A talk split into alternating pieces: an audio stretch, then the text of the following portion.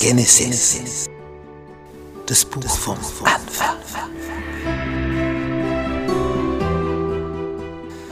Das aller, allererste Buch der Bibel.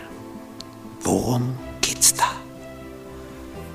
Wie alles entstanden ist, wie es dazu gekommen ist und wie der Mensch von hoher Höhe abgestürzt ist.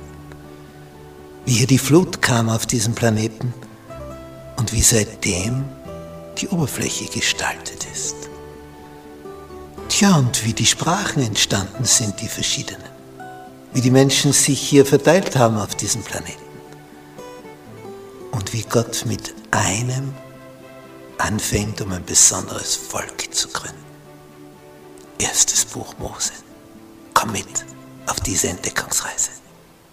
Gnade sei mit euch und Friede von Gott unserem Vater und unserem Herrn Jesus Christus.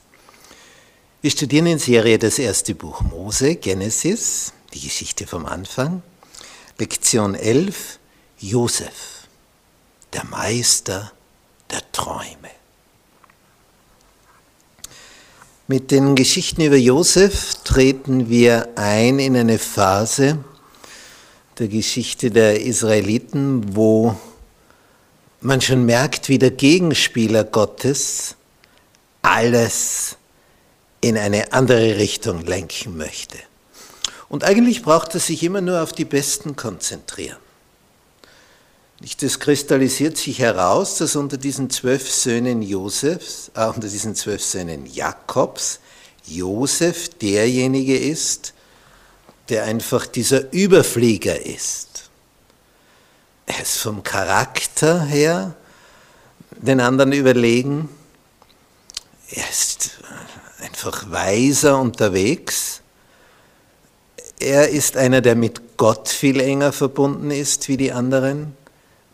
Er ist das besondere Element in dem Ganzen. Und wenn wir diese Josefsgeschichten betrachten, dann merken wir, es ist also nicht zufällig, dass Satan seinen Generalangriff auf diesen Josef richtet. Denn er weiß, von dem geht Gefahr aus. Wenn irgendwo ein unbeherrschter, grobschlächtiger Sohn ist, tja, was, was wird der für Gott Besonderes bewerkstelligen? Aber Josef, der sticht einfach so heraus in seinem Edelmut in seiner Handlungsweise, er ist übertrüber. Und daher hier der besondere Angriff. Das ist also nicht von ungefähr. Das ist etwas, womit Satan, wenn er den vernichten kann, alles vernichtet. Und Satan weiß natürlich aus diesem Volk, aus diesen Nachkommen, kommt eines Tages der Messias heraus.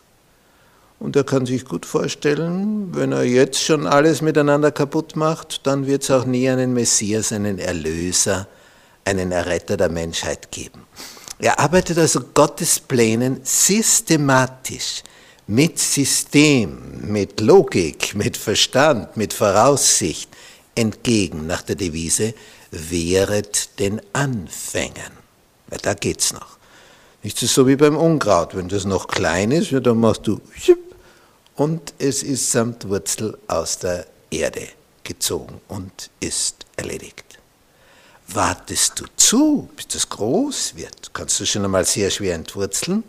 Und wenn du zuwartest, bis das Samen trägt und den Samen ausschüttet, multipliziert sich das tausendfach. Darum wäret den Anfängen. Hier ist also Satan exzellent unterwegs. Je mehr er merkt, wie dieser Josef sich entfaltet und entwickelt, wie, wie der der besondere Segensträger werden wird, desto größer und stärker werden die Anfeindungen. Und gleichzeitig auch von der Seite Gottes her wird es immer deutlicher und es wird immer mehr offenbar, was das für ein Junge ist.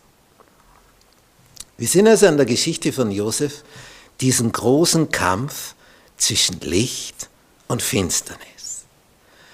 Dass sich hier in dieser Person von Josef zentriert, fokussiert.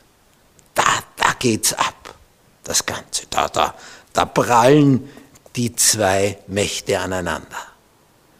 Ja, und wie wird da Josef da hindurchsegeln? Und wir sehen, es kommt immer wieder zu Gegenangriffen des Feindes und man meint, jetzt, jetzt hat er gesiegt. Wie in einem Fußballspiel, wo das hin und her wogt. Einmal führt die Mannschaft, dann die, die ist die so weit voraus, denkst du, das ist erledigt. Auf einmal holt die wieder auf. Und so geht das hin und her. Ständig. Ein Auf und Ab. Und du weißt bis zur letzten Minute noch nicht, wie wird das jetzt ausgehen. Und erst wenn der Schlusspfiff ertönt, wie beim Fußballspiel, dann weißt du es, die Mannschaft hat es geschafft und die nicht. Obwohl es lange Zeit etwas war, wo es einfach hin und her sich bewegt hat und man nicht wusste. Zwischendurch nicht wusste.